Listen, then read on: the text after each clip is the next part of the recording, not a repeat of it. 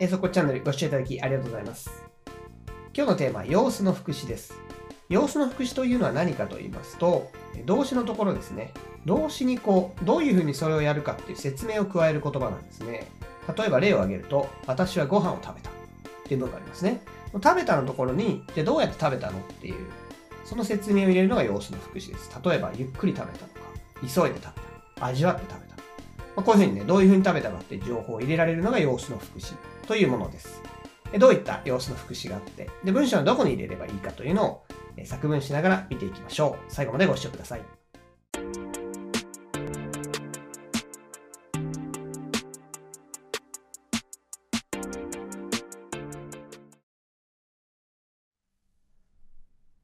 最初の状況ですが、転職した友達がいるとして、どう仕事慣れたみたいな会話をしてると思ってください。文章はこちらです。だんだんと新しい仕事にも慣れてきました。だんだんと新しい仕事にも慣れてきました。もう一回いきます。だんだんと新しい仕事にも慣れてきました。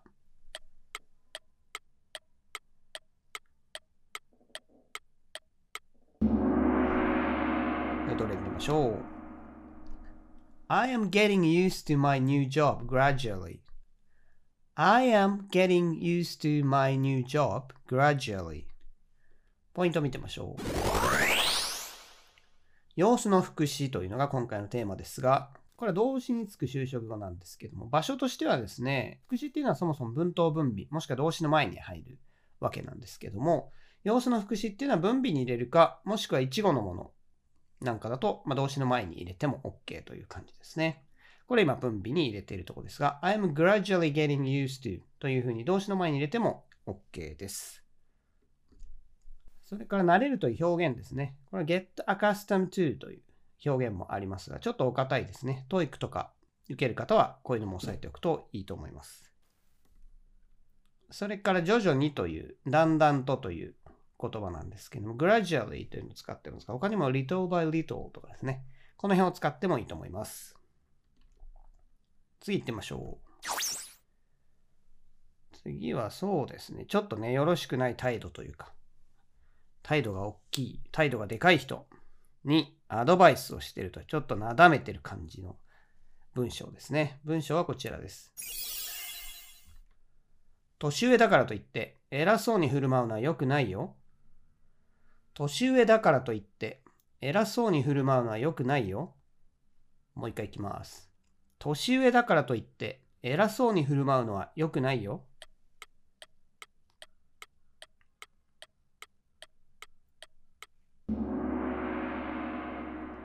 解答で見てみましょう。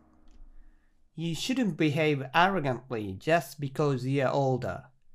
You shouldn't behave arrogantly just because you're older. ポイント見てみましょう。arrogant って態度がでかい。横柄な感じですね。態度がでかい、傲慢なとかね。訳語だと傲慢なとか出てきたりするんです要は態度がでかいっていうことですね。ちょっと上から目線とかいろんな訳語が当たると思いますけども、他の人に対してなんか自分の方が偉いんだみたいなあの態度を取ってくる人。これは arrogant と言いますね。なんかエレガント、優雅なっていうのがありますけども。あれとね、ちょっとこう、L と R とか、あまりこう発音が聞き分けられない人は似ているように感じるかもしれないですけども、非常にね、あの意味としては全然違います。日常生活で非常によく使いますね。態度がでかいとか感じ悪いとかね。そういう意味でよく使われる単語です。これは今、副詞で使ってますね。You should behave arrogantly. それから、年上だからといって、このニュアンスどう出したらいいのかなと悩んだ方もいるかもしれませんが、今回は just because こういう理由だけでというのを使ってますが、他にもね、even if, even if you are older あなたがたとえ年上だったとしてもという言い方をしてもこのニュアンスは出せますね。あとは It's true you are older than him, but という感じで、あなたは確かに彼より年上だけども、だけどねっていう感じでつなげてもいいと思います。It's true. true 以下は本当ではあるが。これでもいいと思いますね。次行ってみましょう。次は初めて誰かに会った時にこう直感でね、あ、なんかこの人感じよさそうだなとか、自分とこうセンスとかね、こう感覚が合いそうだなみたいな直感を得る時ってありますけども、まあ、そんな文章だと思ってください。文章はこちらです。なんとなく彼とならうまくやっていけそうな気がする。なんとなく彼とならうまくやっていけそうな気がする。もう一回いきます。なんとなく彼とならうまくやっていけそうな気がする。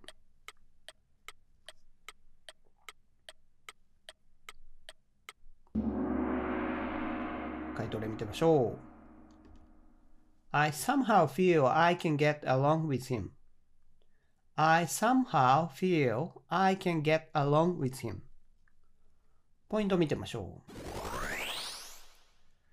えー、副詞というのはですね、ly がつくやつっていうのは副詞というのをご存知の方多いと思いますけども、ly がつかなくても副詞っていうのはありますね。somehow、ここに使ってる somehow が一つの例なんですけども、これはね、理由はわからないかとかね、なんとなくって意味なんですけども、どうにかしてとか、何らかの方法でって意味合いもありますし、なぜか、理由はわからないがっていう意味もあってですね、結構広い意味があるので、で使うのに非常に便利ですね。こういうふうに動詞の前に入れてもいいですし、一番最後、ですね、に入れてもいいと。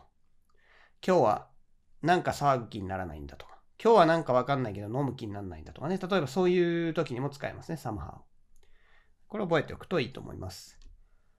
それからうまくやる、仲良くやるっていうのはですね、get along with っていうのがありますが、他の表現だと get on well。これも仲良くやっていくという意味がありますね。はい、この辺を使うと仲良くやっていく様子が表現できると思います。次行ってみましょう。次は友達がなんかストレス溜まってるんだよねみたいな話をしてて、あ、このままだともうなんとかなっちゃいそう。なんかもう頭が変になりそう。すごいストレスが溜まってる状況で、その人にアドバイスをしてると思ってください。文章はこちらです。ストレスが溜まってるなら気分転換に旅行でもしてみたら？ストレスが溜まってるなら気分転換に旅行でもしてみたら？もう一回いきます。ストレスが溜まってるなら気分転換に旅行でもしてみたら？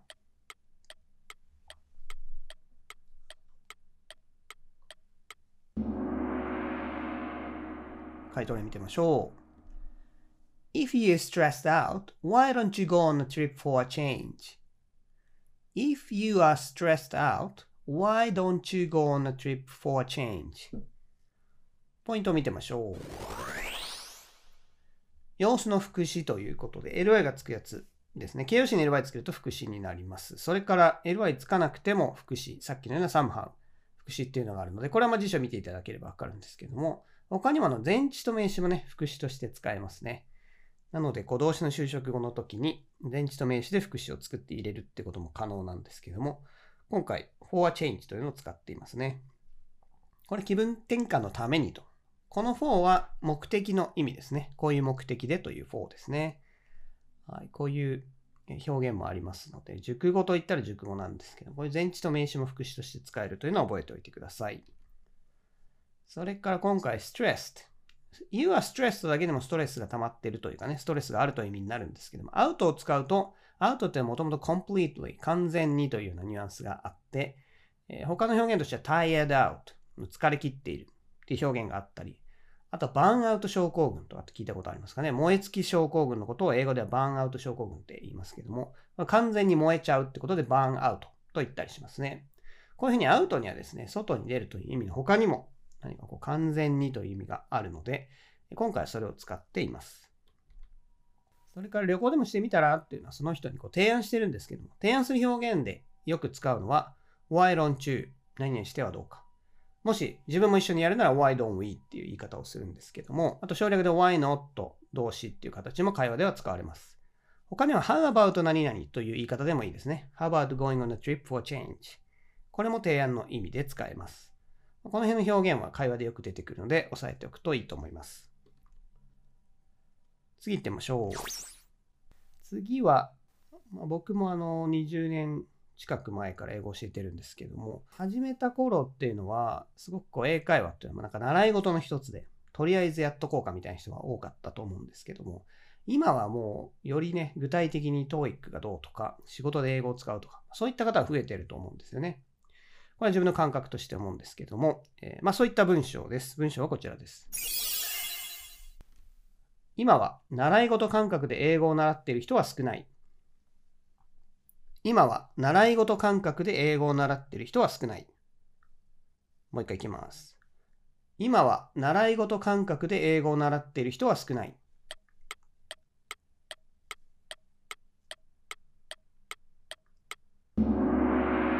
回答例見てみましょう。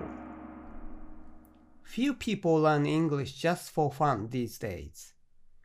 Few people learn English just for fun these days. ポイントを見てみましょう。習い事感覚というのはですね、日本語独特と言いますか、漢字で、習い事のような感覚でということなんですけども、これはね、あの、習い事っていうのはそもそもちょっと曖昧な表現ですね。習い事って何ですかって英語では一語で言えませんので、これ言い換えた方がいいですね。習い事っていうのは結局別に何か目指してるわけじゃなくて、楽しみで趣味でとかっていう意味ですよね。これが、まあこういう意味なんですけども、英語でぴったりくるのは for fun。楽しみのために遊びでっていう for fun ですね。これを使うといいと思いますね。これは例えば何ですかね、草野球とかね。別にこうなんか、プロになりたいとか、そういうわけじゃなくて、単純に趣味でやってるって時には for fun っていうのを使うといいですね。でよく使う表現です。それから、少ない。何々な人は少ないという表現ですが、これはもう少ない人がっていうふうに主語に持ってきた方がいいんですけども、few。あ、few というと何人かがやってますという肯定的な意味になりますが、青を取ると否定的な意味になって、ほとんどいないというニュアンスになります。なので、今回はそれを使って、それを主語にしています。それから今とか最近という表現ですね。えーこれ今、now を使うと、まあ、非常にもしかしてちょっと狭すぎるかもしれない。時間の幅として。最近というニュアンスでここの今は使っているので、最近という単語で these days を使っていましたが、最近という表現だと lately とか recently とか nowadays っていうのもあるんですけども、それぞれ時制がね、使える時制が違ってきますね。These days ね、現在形と使って、lately とか recently とかね、過去形とかね、まあ、現在完了を使うときもあるっていう感じで、nowadays は現在形でも使えますかね。ただもうちょっと広いですね。こんにちはという感じですかね、nowadays はね。時制が微妙に制限がありますので、もしこう気になる方は、インターネットでね、えー例えば recently 時制とかするとすぐ出てきますから、それを見てね、ちょっと学習してみてください。次行ってみましょう。次は誰かがミスをして、そのね、それに対して誰か怒ってると。すごい怒ってて。なんであいつあんなミスをするんだみたいなね。怒ってる人に対してこちらがこうなだめてる感じですね。文章はこちらです。わざとミスをする人なんていないんだから許してあげてよ。わざとミスをする人なんていないんだから許してあげてよ。もう一回いきます。わざとミスをする人なんていないんだから許してあげてよ。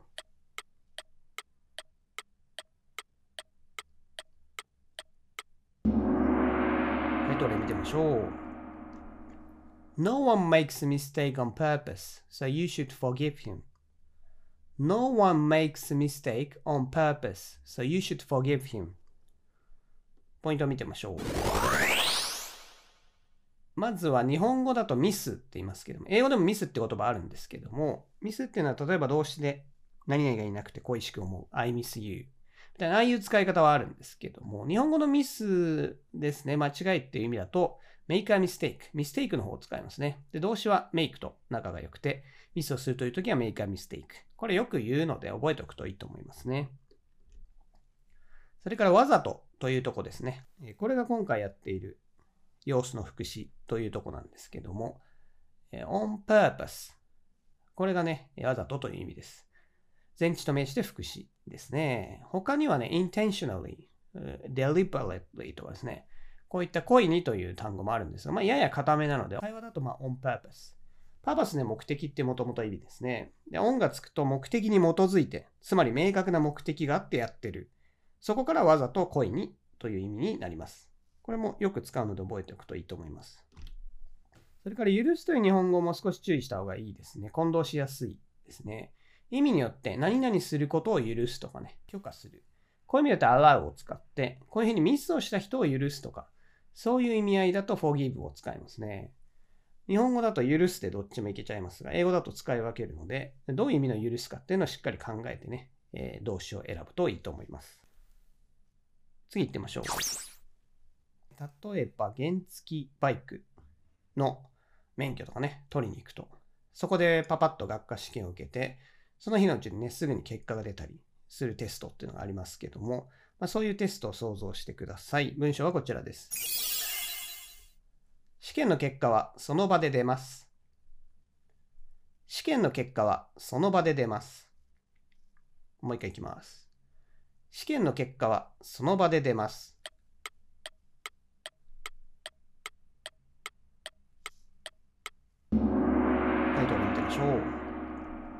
The test result will come out on the spot. The test result will come out on the spot. ポイントを見てみましょう。まず出るという言い方、come out 自動して使ってますけども、これを使ってもいいですし、あと will be available 利用できるようになるでしょうという言い方ですね。これでもいいと思います。他にも You can check the test result とかね、そういう言い方をしてももちろんいいですかね。今回の様子の副詞としては on the spot というのがあります。これ即座にという意味ですね。immediately なんかでも OK ですね。これも一応熟語で、割とよく聞く熟語ですね。はい、最後行ってみましょう。次は仕事の状況です。何かすごい大事なプレゼン。あとね、プレゼンとかを仕事でしなきゃいけない方いるかもしれないですけども、そういったプレゼンに関する文章です。文章はこちらです。プレゼンが無事に終わってほっとしています。プレゼンが無事に終わってほっとしています。もう一回いきます。プレゼンが無事に終わってほっとしています。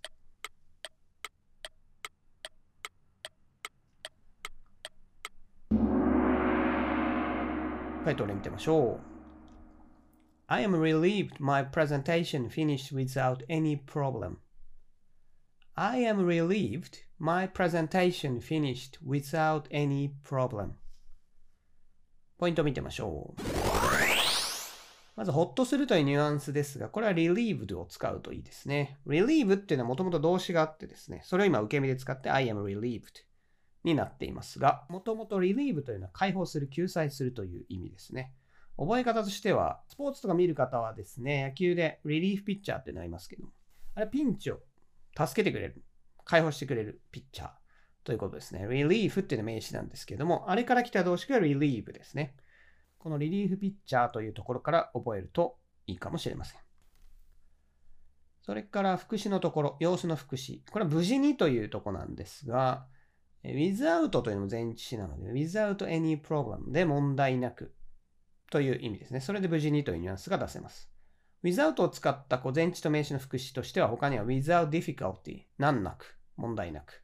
without delay 遅れなく、つまり時間通りにという、このような表現があります。あと、無事にだとですね、他の口だと ly のついた safely っていうのももちろんあるんですけども、これ物理的な安全ですかね。なんか危険なことがなくっていうニュアンスだったら safely ですね。ただこれは別に、そういう物理的な危険、何か危険なことがあって、それをかわしてなんとか終わったっていうニュアンスではないので、without any problem の方がいいと思いますが、まあ、こういうね、safely というのも一応副詞としてはあります。というわけで、様子の副詞見ていただきましたが、いかがでしたでしょうか？副詞というのはですね、形容詞に ly をつけるとまず副詞になりますし、他にもサムハウみたいな ly のつかない副詞もあります。それから前置と名詞でも副詞を作れるので、この3つを使ってですね、動詞に説明の言葉を入れていくわけですね。でこの副詞をどこに入れるかというのは、一語だったら動詞の前に入れるんですけども、一語じゃなければですね、英語っていうのはもうそもそも主語と動詞とかですね、大事なものを先に言う言語なんですね。で主語と動詞の間があまり伸びちゃうのはまずいので、1語だったら OK なんですけど、2語以上だったらもう主語と動詞の間には入れなくて、文頭が文邪魔にならないところに置くと。あくまで主役は主語と動詞なので、邪魔にならないところに副詞を置くと。まあ、そういう感覚ですね。なので、こうどういった副詞があるかとか、あと前置の意味も含めてですね、副詞を使いこなせるようになると、文章にいろんなね、就職を入れることができて、長い文章が作れるようになっていくと思います。それではまた次回お会いしましょう。